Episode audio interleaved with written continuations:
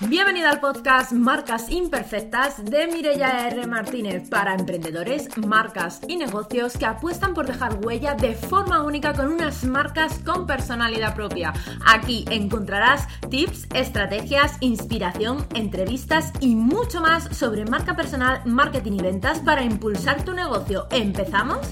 Bienvenido, bienvenida a esta nueva entrevista de la sección Entrevistas Inspiradoras de mi podcast Marcas Imperfectas. Hoy tenemos por aquí a Raquel, a la que quiero dar la bienvenida y quiero darle las gracias por aceptar esta invitación. Así que nada, Raquel, bienvenida y bueno, empieza la entrevista presentándote y contándonos quién eres, qué haces y a quién ayudas. Muchas gracias, Mireia. Pues te quiero dar las gracias a ti por haberme invitado estar cerca de ti siempre es un chute de energía, aprendo un montón de ti, me encanta tu mentalidad, así que estoy encantada de estar aquí, para mí es un regalazo. Yo soy Raquel, soy la creadora de Raquel Ruiz, soy coach y mentora de emprendedoras y ayudo a otras emprendedoras a superar todos los obstáculos que aparecen en el camino de su emprendimiento, a transformar sus proyectos en negocios de verdad y a estar súper enfocadas para multiplicar sus resultados. Genial, Raquel. Bueno, y cuéntanos, ¿siempre has sido emprendedora o cómo has llegado a hacerlo? ¿Qué va, qué va?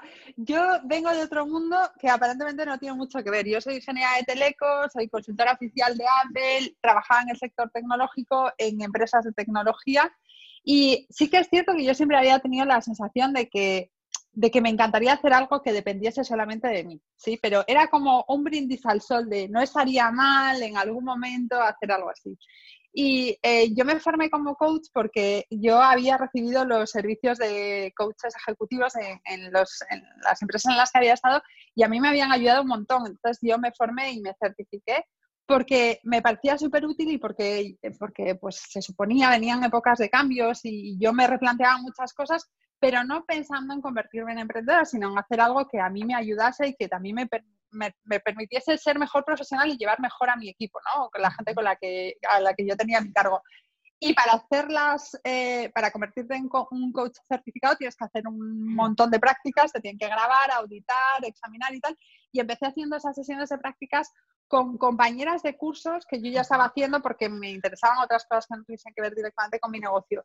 Y me di cuenta de que, jolín, que me lo pasaba bien, que estaba genial que ahí había una oportunidad, ¿no? Y fue por eso por lo que sin quererlo, no fue algo de, la noche a la mañana, de repente tengo una idea que te mueres y cambio mi vida, sino que fue un poco gradual y empecé trabajando o, prestando mis servicios como coach y al cabo de un tiempo me di cuenta de que lo que mis clientes demandaban era que les ayudara y que me arremangase con ellas, ¿no? Es decir, que fuese su mentora. Cuando ya tuve una cierta, una cierta experiencia, un cierto recorrido, pues además de ser coach, me convertí en coaching emprendedora, o sea, coach y mentora de emprendedoras. Así que ha sido todo así como muy gradual, muy sin darme cuenta, pero ahora que lo veo en perspectiva tiene todo el sentido. Dices que para prepararte y ser coach que te tienes que certificar y hacer un montón de exámenes. Yo aquí quiero hacer una reivindicación al significado de la palabra coach, porque muchas veces la gente la usa a la ligera cuando no ha pasado por todas esas certificaciones, todos esos mm. exámenes, etcétera. Y yo creo que no voy a decir que sea intrusismo laboral, pero un poquito sí que lo es porque, oye, mm, no podemos ponernos etiquetas que no tenemos, igual que digo que no tenemos que, tenemos que intentar luchar contra el síndrome del impostor, pero creo que es fundamental también que utilicemos los términos que realmente avalan nuestra, nuestra actividad. Y bueno, Raquel, ¿tú tuviste algún gran porqué que te llevara a emprender? Mm, fue la suma de muchos, no ha habido uno solo. O sea, yo al final, cuando trabajas en empresas grandes y cuando eh, tu idea empieza siendo así, pero pasa por tu jefe y el jefe de tu jefe y el internacional y no sé qué, lo que sale a la realidad no siempre se parece a lo que tú has creado. Entonces, a mí eso me, me, me mataba un poco en el sentido de decir, jolín, es que ostras, entre el tiempo que pasa y lo que cambian las cosas, esto, esto cada vez es menos mío, ¿no? Pues porque eso es así y a mí me encanta el mundo corporativo y hay un montón de cosas muy chulas que he aprendido ahí, pero eso era como, ostras, mm, no va conmigo, yo quiero hacer algo que realmente sea útil y que lleve poco tiempo ponerse en el mercado y que sirva para ayudar a la gente sin que, sin que se convierta en algo completamente distinto. El hecho de ser madre también eh, fue un cambio de mentalidad, pero un cambio de mentalidad no en el sentido, o sea, para mí, yo no soy la historia convencional de me convierto en madre, luego por mis hijas lo dejo todo. No, no, o sea, yo quería hacer otro tipo de cosas, ¿sí? Yo sé que en mi sector ser madre y querer seguir teniendo el mismo recorrido es complicado. O sea, hay un techo de cristal que a día de hoy existe y que ojalá no tenga mis hijas, ¿no? Entonces, eh, el hecho de seguir eh, creciendo en ese entorno profesional implicaba tener un estilo de vida que no iba mucho conmigo y que con el que no estaba 100% de acuerdo. Pero yo no soy de las de, no es que yo lo dejé todo por estar con mis hijas. No, ser emprendedora implica también en muchos momentos no estar con tus hijas porque de verdad tienes que estar currando, ¿sabes? Entonces, esa es la historia. Y luego, em, a mí me encanta el contacto con la gente. O sea, a mí una de las cosas que más me apasionan de, los retos tecnológicos en los que he estado no ha sido el reto tecnológico sí, que sí, sino la cantidad de gente de distintos países y de distintas tipologías con las que he trabajado. Entonces, eso tiene mucho que ver con decir, ostras, yo creo mi propio modelo, creo mi propia empresa o mini empresa, como lo quieras llamar, y yo elijo con quién trabajo. ¿sí? Entonces, eso para mí también ha sido importante. Y sobre todo, el reto de decir, sé que hay un camino que es increíblemente duro, pero que a la vez es increíblemente maravilloso y que depende solamente de mí. O sea, eso que a lo mejor hay gente a quien, o sea, yo entiendo que emprender no es para todo el mundo, ¿no? Pero a mí me encanta la sensación de decir, lo que estoy consiguiendo depende de mí, no depende del Estado, no depende, fíjate ahora, de la crisis, aunque a todos nos afecte, ¿no? No depende de la política, no depende de 50.000 cosas. Lo que estoy haciendo depende de mí, porque estar en un puesto de trabajo en el que lo que me vaya a pasar a nivel laboral dependa siempre de otras personas, eso tampoco iba mucho conmigo. No, y eso es verdad que muchas veces, sobre todo las mujeres, todavía a día de hoy nos encontramos límites en el desarrollo y en la conciliación por el mero hecho de ser mujeres, mm, las oportunidades se limitan solo por el mero, vamos, a mí me pasaba antes de emprender que hacías entrevistas y claro, al final ¿cuántos años tienes? Ajá, ¿estás pensando en ser madre? Digo, ya me van a poner la etiqueta o me van a poner la mm. cruz. Claro, yo decía, no, no lo tengo en mente. Ajá, a corto plazo, a medio plazo, a largo plazo, y era como, ¿what? digo, madre mía, digo, si es que ya están poniéndote la etiqueta, aunque les digas que no tienes intención, ya te están poniendo la etiqueta igualmente porque es como que no se lo creen, es como que es la excusa. Y al final muchas veces se convierte en lo que tú dices, llegas a determinados puestos que es casi incompatible seguir desarrollándote como de verdad tendrías que desarrollarte y estar 100% comprometido tanto con tu trabajo como con tus hijos. Sí, yo creo que es muy complicado y que se habla mucho del balance, del equilibrio, tal. Yo creo que, o sea, que al final eso es algo que, se gana y se pierde cada día, ¿no? Hay días que, que digo, ojo, qué bien lo he hecho como madre, o bueno, aunque hay muchas cosas que mejorar, no, ojo, qué bien que podía estar con ellas y sin embargo se me han quedado cosas sin hacer y hay días que estoy más volcada en mi trabajo y tengo la esquinita clavada de que no estoy todo el tiempo que me gustaría con ellas, ¿vale? Entonces yo creo que para mí el equilibrio y el llegar a todo y a todo perfecto no es real en mi vida, mm. ¿vale? Entonces yo trato de tender a ese equilibrio y a buscarlo, y, pero, pero a mí me, me, me, me hierve la sangre cuando veo que hay gente que está renunciando a una cosa o a la otra, ¿vale? O sea, que la mezcla de las dos no vaya a salir perfecta ni vayas a ser 300% buena en las dos, no quiere decir que tengas que renunciar a una de ellas. Absolutamente, ahí estoy súper súper de acuerdo contigo, porque yo lo siento, va a sonar fatal, pero cuando la gente, no, no, es que mi prioridad es ser madre y de repente se, se anulan totalmente su desarrollo profesional, su independencia financiera, etcétera, etcétera, etcétera. Tú nunca sabes lo que te va a pasar el día de mañana. Entonces, tú no puedes convertirte en una persona dependiente por volcarte 100% a tus hijos cuando tus hijos van al colegio, cuando tus hijos luego al final crecerán. Entonces, yo estoy totalmente a favor de, como tú dices, la conciliación o el equilibrio no será 100% perfecto, pero hay que tener tus parcelas para todo, tu parcela de desarrollo profesional, tu parcela para tus hijos, tu parcela para ti misma y tu parcela para tu familia, pero no mm, volcarte a una de ellas. Totalmente, y además todo depende de cómo lo interpretes, ¿sí? Porque yo he sido madre, o sea, soy madre de dos niñas pequeñas y desde luego ha sido una experiencia maravillosa y, o sea, no lo cambiaría por nada pero el hecho de ser madre a mí no me ha hecho decir, ostras, es que me quiero envolcar en esto al 100%. No, a mí me ha hecho plantearme, ostras, ¿cómo estoy haciendo las cosas y qué ejemplo estoy dando a mis hijas? ¿Vale? Que casualidades de la vida yo he tenido dos niñas, entonces al final eh, tus hijos se están fijando en ti para lo bueno y para lo malo, ¿sabes? De la misma forma que te copian un taco, también copian cómo tú te estás enfrentando a las cosas. Entonces, ¿cómo yo les voy a decir a mis hijas, no hay profesiones de chicos o de chicas, fíjate, yo estoy taleco ya, pero ahora mamá ya no, no, no, no, o sea, si yo quiero que ellas hagan con su vida lo que quieran, que se enfrenten a retos, que eh, vivan la vida como ellas consideran que deben vivirlo, la primera que tengo que hacerlo soy yo, porque si no, les estoy diciendo A y estoy haciendo B y eso no, o sea, quiero decir, mm, no tiene mucho sentido. Entonces, eh, yo me planteé muchas cosas cuando fui madre, pero no del estilo de qué papilla le voy a dar, a qué lugar le voy a llevar. No, no, es eh, qué ejemplo estoy dando yo a mis hijas con esta pedrada mental que yo tengo para muchas cosas que ya lo llevan de serie, ¿sabes? Y, o sea, y, qué ejemplo les voy a dar con mi día a día. Entonces, eh, para mí, mm, o sea, yo me lo planteo así. Eso sí, yo respeto cualquier forma de verlo porque hay tantas formas de verlo como personas y es genial que sea así. Pero yo no soy una de esas personas que te diría, ay, es que como fui madre, entonces todo cambió en mi vida. ¿Cambiaron mis prioridades? Sí, pero también me obligó a ser todavía más eh, exigente con cómo yo estaba haciendo las cosas que decía que quería hacer, pero que en el fondo no hacía. Absolutamente. Bueno, Raquel, y cuéntanos, ¿en qué situación se encuentra alguien que necesita de tu ayuda?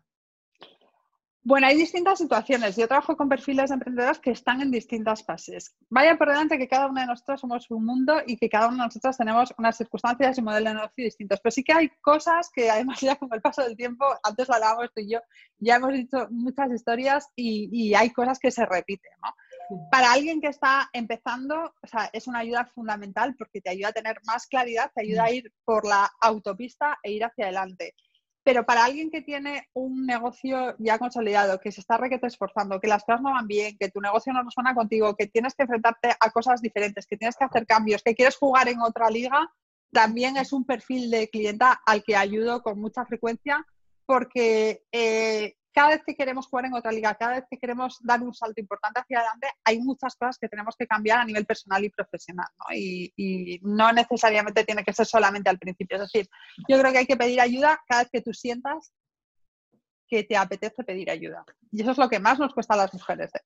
Bueno, nos cuesta muchísimo, pero en líneas generales asumir que necesitamos ayuda. Ya asumirlo, pero luego ya pedirlo todavía más. Entonces tenemos que aprender a ver que, pero mira, fíjate, o sea, si es que nosotras también, que ya llevamos unos años, unos años con nuestro emprendimiento, nosotras, a nosotras mismas nos cuesta muchísimo ver oportunidades, ver fallos que estamos cometiendo, ver cómo optimizar procesos. Tú al final también necesitas buscar a otra persona externa y decir, sí, sí, sí. O sea, vamos. Ayúdame a ver más allá porque yo tengo toda una visión viciada que no me permite evolucionar el negocio. O sea, estoy contigo. Yo tengo coaches y mentoras desde el principio y, o sea, creo que es la mejor inversión que puedo hacer. O sea, yo puedo ser muy buena viendo la jugada de otros negocios, pero en el mío me cuesta verlo. Entonces, no, no sería coherente que yo hiciese esto sin aplicármelo a mí, ¿sabes? O sea, es como o sea, es como, ¿de qué color tienes los ojos? Pues no lo sé hasta que no me miro un espejo, ¿vale? Si no tuviésemos espejos en casa no tendría ni idea de qué color son mis ojos, a menos que alguien me ayude. Entonces, esto es igual, nos cuesta mucho pedir ayuda, pero igual porque todas tenemos, en el fondo hay algo que, que es bastante común a todas nosotras, que es que creemos que somos mejores profesionales porque lo hacemos solas, ¿sabes? Si esto es algo es una de las creencias más limitantes que tenemos y sobre todo al principio de nuestro emprendimiento de, no, no, no, yo lo hago sola, ¿vale? Porque, jo, fíjate, lo he logrado yo sola, ¿vale? Ok, ¿qué pasa? ¿Has hecho tu página web tú sola? ¿Cuánto tiempo te ha llevado? ¿Tres meses, cuatro, cinco? Son cuatro o cinco meses que has estado dedicando tiempo a algo en lo que tu coste ahora ha sido bajísimo y has estado dejando de enfocarte en lo que de verdad tú necesitas enfocarte para hacer crecer tu negocio. Pero esa espina clavada de decir, lo hice yo sola, pues pensamos que es un reconocimiento y eso tiene una cara B que es que tiene un, coste muy importante para nosotras, pero cada una de nosotros lo tenemos que aprender, en, yo creo que en nuestra propia piel, ¿no? Sí, hasta que realmente no lo sufres no te das cuenta de ello, porque luego después llegas a decir, ostras, es que realmente la de tiempo que he invertido por querer hacerlo sola. Y en cambio luego esa es la mentalidad que solemos tener al principio de, Buah, es que fíjate, es que mira lo que estoy consiguiendo y sola. Y esa es tu manera de querer empoderarte. Cuando luego pasa el tiempo es, Buah, pues yo he invertido tanto en formación, tanto en mentores, tanto... y lo que te llena de orgullo es al revés, es decir, fíjate en cómo me estoy apoyando e impulsando. Cuando, ¿Cómo cambia la mentalidad de cuando empiezas a cuando ya estás creciendo? Sí, sí, sobre todo primero, esa, o sea, ese es el primer indicador. Además, cuando estás empezando, sobre todo, tú te valoras en función de los resultados que estás consiguiendo. Y es algo que digo mañana, tarde y noche. No eres tus resultados, ¿vale? O sea, si eres emprendedora, tienes que tener visión en el largo plazo, tienes que tener una visión de más allá. Entonces, cuando tienes esa visión más de largo plazo, tú te estás enfocando en crecer y en mejorar, no en los resultados económicos. Los resultados llegan como consecuencia de que tú estás haciendo las cosas mejor. Entonces, el hecho de que tú estás invirtiendo en formación, en coaches, en mentores, en consultores, en estrategias, es un indicador de que tú no te estás enfocando en hoy, mañana y pasado, sino que estás teniendo una visión más allá y que sabes que no tienes un proyecto, sino que tienes un negocio, que es que tú estás invirtiendo que a veces estás sacando el dinero donde jamás te lo imaginarías, pero es porque estás convencido de que eso lo vas a rentabilizar y porque te vas a poner las pilas y porque todo eso que vas a aprender va a ser bueno para ti, para tu negocio. Esa, esa, esa es la mentalidad que para mí es fundamental que tengas si quieres de verdad tener un negocio y avanzar con él. ¿Tú cuál crees que es el mayor error que cometemos con nuestros negocios? Mira, querer hacerlo solas es uno de ellos. Otro de ellos es mm, estar muy enfocada en el tengo mil cosas que hacer y no ver más allá. Valorarnos en función de nuestros resultados, o sea, totalmente. O sea, un, lanzamiento, un producto, un servicio no te ha ido bien y, o sea, es normal que tengas un momento de chasco, ¿vale? Pero, pero no te puedes poner a ti misma la etiqueta de soy una perdedora de la vida porque no es así, o sea, y yo creo que otra de las cosas que no nos vienen bien como emprendedoras es nuestro propio concepto del fallo, ¿sabes? O sea, pensamos, voy a hacer cualquier cosa, ¿vale? Voy a hacer un directo y la voy a cagar, con perdón por la expresión que te están grabando. O voy a sacar una página de ventas y no le va a gustar a nadie. Voy a hacer un lanzamiento y no voy a vender. Y entonces, eh, como antes tú y yo hablábamos, tienes la sensación de que estás quemando tu último cartucho y que como no lo vas a conseguir, entonces ya eres lo peor del mundo. Cuando en realidad la cuestión es, la primera vez que haces algo no, va a salir perfecto, porque es la primera vez, o sea, es que no nos damos el permiso de, ser principiantes.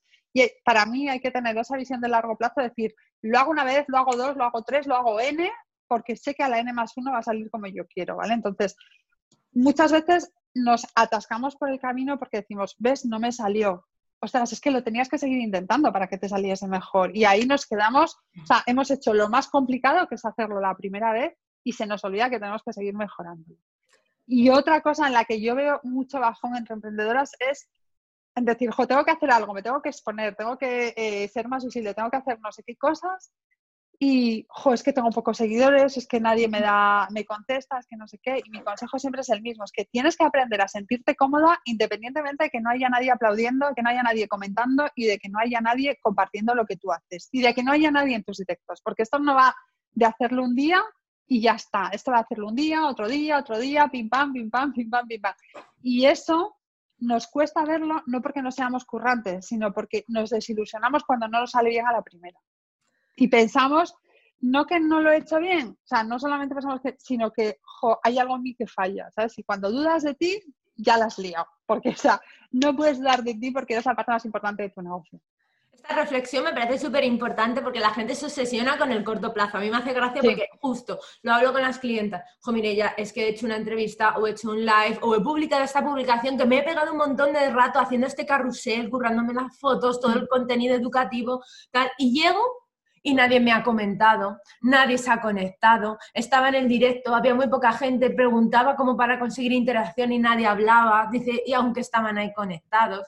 Y claro, al final es lo que tú dices, la gente pierde la desilusión. Pero es que esto del emprendimiento se trata de hacer y nosotros no nos damos cuenta, pero a lo mejor hemos hecho hoy un live y hemos tenido tres personas conectadas que no nos han comentado y no han interaccionado, pero a lo mejor una de ellas o dos o las tres se les ha quedado la semilla y se les ha quedado el run run y a lo mejor convierten en tres. Totalmente, pero es que no tienes ni idea de cuándo. O sea, a mí el mes pasado ha coincidido dos clientas que me han escrito y me han dicho, te llevo siguiendo un año y pico. Y tú dices, joder, me habría venido de bien un like hace un año y pico cuando yo estaba haciendo algo que dudaba total de mí y no me he enterado. O sea, es una persona que jamás le ha dado un like, que jamás me ha compartido, que jamás es que...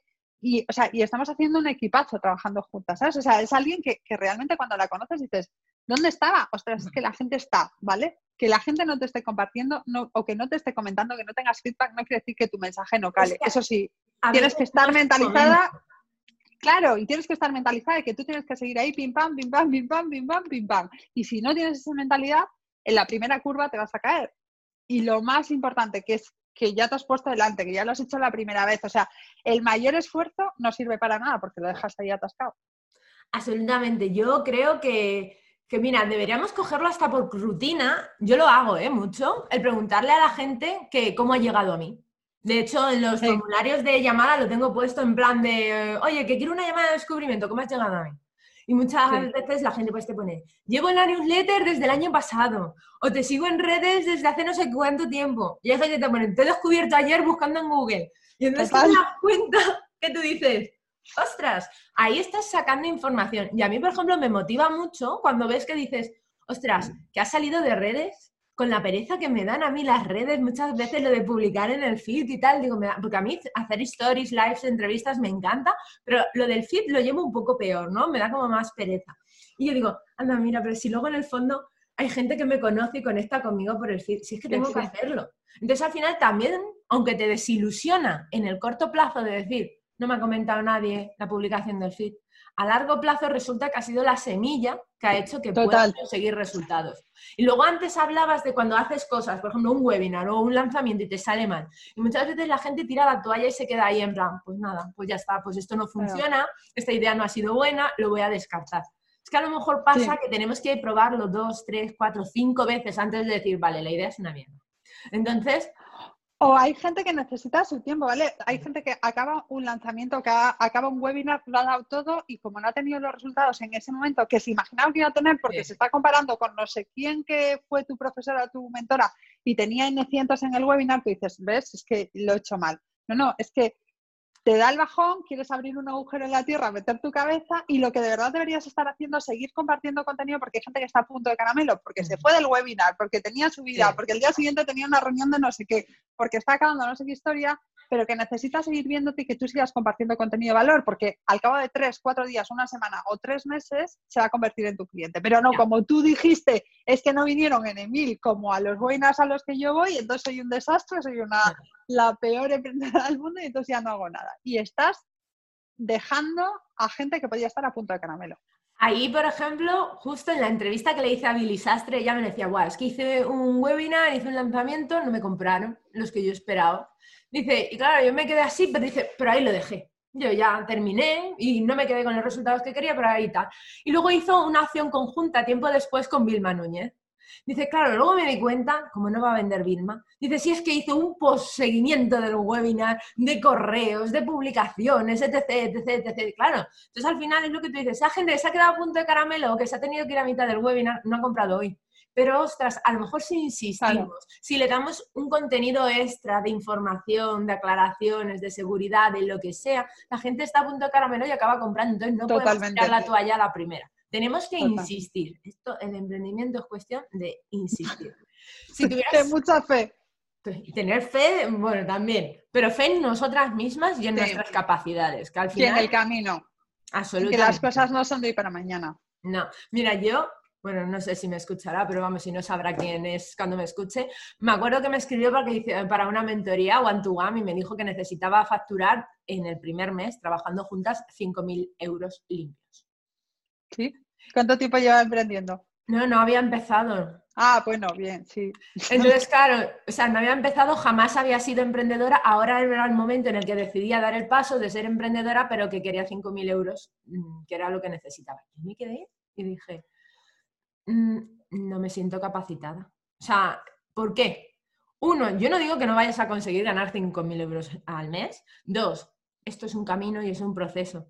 Y al final tenemos que validar, testear, ver cómo conecta la gente con nosotros, cómo llegamos a ellos, porque no toda la gente que encontramos a nuestro público perfecto en el mismo sitio, por lo cual hay que estar viendo cómo conseguimos llegar a él. Entonces, y hay que ser realistas. Hay veces que las cosas salen bien otras regular y otras fatal.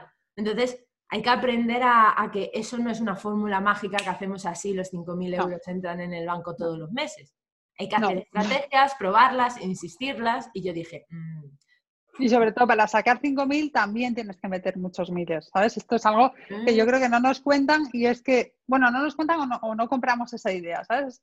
Es la idea de, que parece que todo va a salir en un tutorial de YouTube de metes este ingrediente, metes otro, no sé cuántos minutos, no sé cuántos pasos y entonces al final de los siete minutos ya lo tienes todo hecho. Es Mira, justo lo contrario de eso. Antes hablabas de lo del número de seguidores que la gente se, obsesiona. Yo no creo que necesitemos una comunidad grande para facturar mucho. Eso punto uno, para nada. Pero sí que es verdad que también influye lo que tú has dicho, que además creo que lo comentó en su entrevista Mamen, Mamen Abad, que para facturar más hay que invertir más. Totalmente. Y es que tenemos... se disparan los gastos de una manera que no son proporcionales a la facturación de un escalón inferior. Con lo cual, al final, limpio no tiene nada que ver. Es que te estás llevando más limpio a veces facturando un poquito menos que cuando tratas de conseguir mucho más. O sea, conocer tus números es clave. que nadie espere conseguir resultados sin invertir en su negocio. Y además es que, vale, yo entiendo, compro la idea de estás empezando, sueñas con tener un solo cliente, ¿vale? Porque o sea, al principio de todo es como, ostras, si yo tengo un cliente, o sea, yo me acuerdo perfectamente de mi primera clienta y de la emoción mm. que me dio y de, o sea, y al mismo tiempo la sensación de, ostras, a ver si no lo hago bien, ¿sabes? A ver si la lío. A ver si la lío, espero que no, pero bueno, a ver si la lío, ¿vale? Todos esos, toda esa mezcla de emociones que vienen al mismo tiempo. Pero eh, en una fase inicial, tu objetivo es tener una clienta, luego dos, luego una docena, luego las que sean, depende de cuál sea tu modelo de negocio, Luego es vender a un determinado volumen, pero es que luego cuando evolucionas no es vender, es tener rentabilidad. Pero claro, es que para seguir creciendo tienes que seguir invirtiendo, porque tú tienes que seguir creciendo a nivel personal, tienes que seguir creciendo a nivel profesional, tienes que tener equipo, tienes que tener herramientas, tienes que tener una serie de cosas que, o sea, señores, esto es un negocio, si no entra, no sale, ¿sabes? O sea, o, sea, o si no metes, no sacas, por mucho que tú estés trabajando. O sea, si tú esperas tener un negocio en el que consigas resultados sin invertir, por favor, patenta la fórmula, ¿vale? Porque te vas a hacer de oro. Ya ves. Bueno, Raquel, si tuvieras que darnos tres recomendaciones, tres tips super pro para implementar en nuestros negocios, ¿cuáles serían? El primero de todo es que eh, seas muy realista y tengas muy claro en qué fase de tu negocio estás, ¿vale? O sea, no te disperses viendo lo que la gente hace, lo que estaría genial hacer, lo que a mí me encantaría, no, o sea, un poco de sentido común y busca ayuda o hazlo por tu cuenta, pero ten muy claro en qué fase de tu negocio estás, porque en la fase en la que estés determina en qué cosas te tienes que enfocar. Por supuesto, olvídate de automatizar, que ese fue el primer curso que yo hice, y esto siempre lo cuento. Uno de los primeros cursos que yo hice fue como sobre cómo automatizar tu infoproducto. Por Dios, si yo no tenía claro mi cliente ideal, ¿sabes? Pero compré la idea de que había que empezar por ahí. No, o sea, sensatez y sentido común. Entérate, averigua, busca ayuda para saber en qué fase estás y cuál es tu siguiente plan de ataque. Y enfócate en eso, o sea, no te disperses. Otro tip que te diría, que antes te lo he dicho, es aprende a sentirte cómoda, aunque nadie te comente, aunque nadie te aplauda y aunque nadie haga lo que sea. Tienes que pensar en el largo plazo, ¿vale? Y sobre todo, tienes que decir, no soy ni mejor o sea, no soy peor emprendedora porque nadie, nadie, me haya nadie me haya compartido, nadie me haya dicho, no sé, que yo voy a seguir ahí, dale que te pego, sea como sea y pase lo que pase. Sí, o sea, hay que enfocarse en seguir ahí. Y algo muy práctico relacionado con esto es acostúmbrate o mentalízate de estar siembra y riega, siembra y riega, pim pam, pim pam, pim pam, pim pam. ¿Por qué? Porque cuando empiezas a hacer algo, por muy claro que tú lo tengas en la teoría, no lo vas a hacer igual de bien que cuando lo has hecho 100 veces, ¿vale? Entonces, tienes que enfocarte en que esto va a ser pim pam, pim pam, pim pam, siempre riego, siempre riego, siempre riego, hasta que llega el momento en el que las cosas están. Y por supuesto, y esto ya sería el cuarto, que yo aquí, yo, aquí, vamos, me dejas, estoy una hora. Em, no es tan importante, y por supuesto no es importante seguir haciendo miles de cursos como implementar de verdad las cosas que estás mm. aprendiendo. O sea, olvídate de voy a hacer en mil cursos porque si no hago este curso me lo voy a perder. No, no, no, no, que es que esto no va de hago un curso porque si no me pierdo algo. Esto va mm. de yo voy a invertir en este curso que seguramente me va a costar una pasta porque sé que esto es lo necesario para mí en este momento concreto en el que estoy y porque me voy a poner las pilas como si no hubiera un mañana para implementarlo, ¿vale? Porque un curso, una formación, una mentoría o lo que sea no te va a dar resultados porque tú pagues por ello, te va a dar resultados por lo que tú al día siguiente por la mañana o ese mismo día te vas a poner las pilas para hacer. Es ahí cuando empiezas a sacarle jugo a aquello en lo que has invertido. Absolutamente. Mira, yo tengo un cuaderno que además me lo regaló una compi, una amiga que tenemos en común, Laura. Y claro, al final Tú tienes que apuntar aquí eh, tus ideas, ¿no? Diseñar qué es lo que quieres hacer, qué quieres conseguir, diseñar todo cómo lo vamos a hacer, pero claro, diseñarlo y dejarlo aquí no es suficiente. Al final lo que tú dices, hay que implementarlo, esto hay que ponerlo, hacerlo. ¿Y qué? Registrar luego igualmente percepciones, ¿qué ha pasado? ¿Qué creo que debería mejorar? Y cuando hagas un listado de cosas que crees que deberías mejorar, irlas cambiando de una en una. Porque claro, muchas veces también la gente comete el error de, guau, pues es que puede haber, haber fallado o podría mejorar cinco, cinco elementos. Y va y me cambia los cinco elementos a la vez.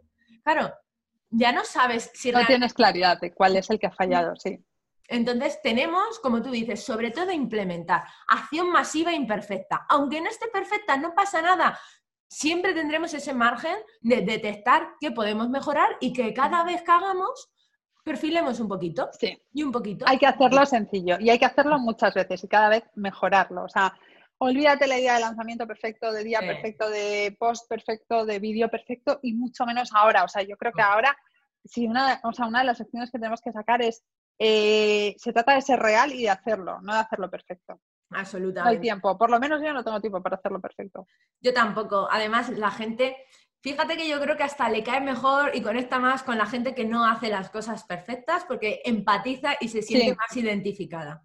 Por lo cual, ya ayer me acuerdo que decía, madre mía, que tienen que venir los del seguro. Y digo, y tenemos que hacer un, live. Y yo en stories, mirar, si en mitad del stories vienen o me llaman, o sea, del live, digo, voy a tener que cortarlo.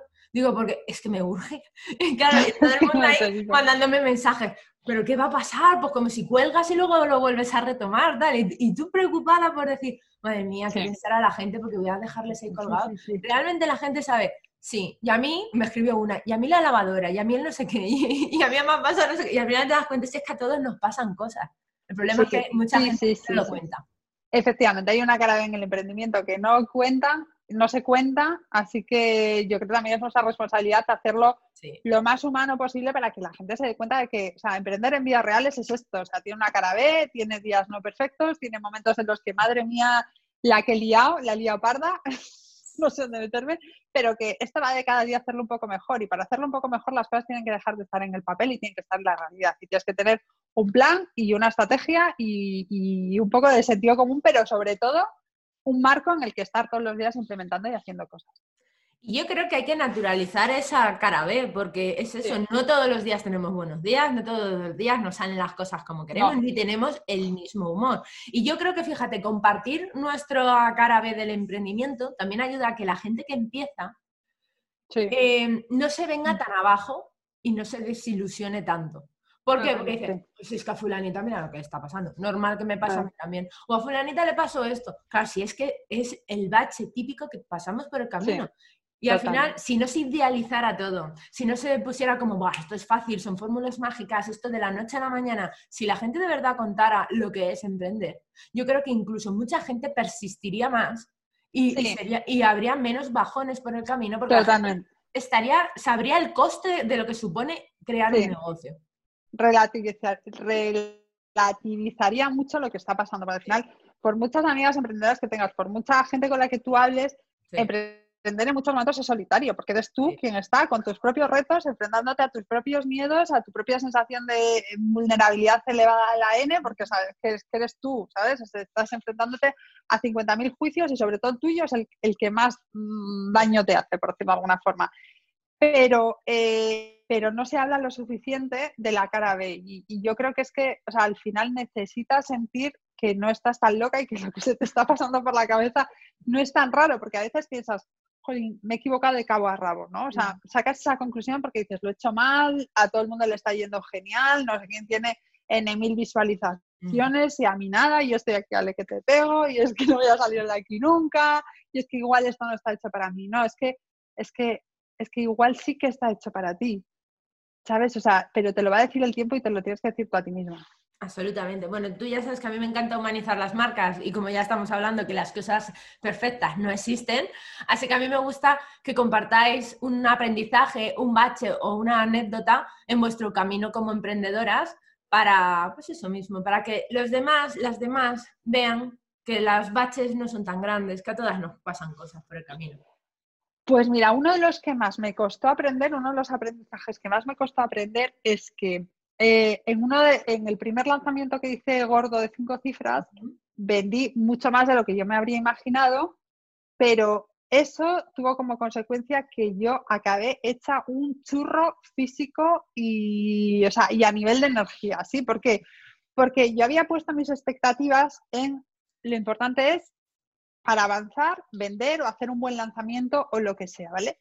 Y yo había comprado, digo comprado, porque, porque era lo que yo veía, un montón de casos de éxito, de decir, no, qué bien que el lanzamiento tienes que hacerlo así y te va a dar estos resultados y qué bien cuando tú vendas. Ya, pero es que la vida real es que cuando tú vendes lo que vendas, si no vendes humo, que no es nuestro caso, eso lo tienes que sacar adelante, ¿vale? Y eso lo tienes que sacar adelante al mismo tiempo que tú ya tienes otras cosas que hacer. Hubo un momento en el que yo dije, o sea, o paro o muero o muero, o sea, no, o muero, quiero decir, o muero que es que, o sea, que, ya no tenía de dónde sacar energías, ¿vale? O sea, yo llegué a un momento de decir, no es que tenga baja la batería, es como que mi batería la enchufas a lo que sea y no reacciona ya. No, me decían, no, es que tienes que cargar pilas, daba igual que yo cargaba pilas, ya que yo no subía ni al 1%. Entonces ya aprendí en ese momento que cuidar mi energía, poner límites y hacer una serie de cosas era súper importante porque no en la vida va todo de voy a pasar esta fase y entonces como llegue ahí ya lo tengo todo solucionado. No, new levels, new devils, que dicen los americanos. O sea, en cada fase hay unos riesgos, el riesgo que estás asumiendo es mayor, estás invirtiendo más, como antes tú decías, o sea, si tú estás pasando a otra fase es porque estás metiendo más pasta en tu negocio, tienes más responsabilidades y te la estás jugando de otra forma, pero siempre hay un riesgo, ¿vale? Entonces, lo que me encantaría contar a la gente es, no pienses que porque tú estás empezando, porque estás en un momento en el que las cosas no te están yendo como tú pensabas, es que cuando pases esto, ya todos los demás tienen su vida resuelta. No, cada uno está liderando sus películas en la fase en la que está. Y no todo lo que se ve por delante es la cara B que hay por detrás. Así que como emprendedora, haz lo que sea para cuidarte, porque seguramente tu cuerpo te va a estar dando señales, ¿sabes? Te está diciendo cuídate, descansa, para, frena. Y cuídate porque, o sea, el orden de los factores altera el producto. No es cuando las cosas me vayan bien y consiga X ingresos, entonces ya me cuidaré. No, ya es tarde, ¿sabes? Te tienes que cuidar antes para conseguir esos ingresos. Y tenías que dar ese permiso. Yo lo aprendí a las bravas, o sea, por las malas. Y me encantaría que la gente fuera consciente de eso antes, que es fundamental cuidarte, aunque no estés consiguiendo super resultados. Es que precisamente para eso te tienes que cuidar, porque si no, luego petas.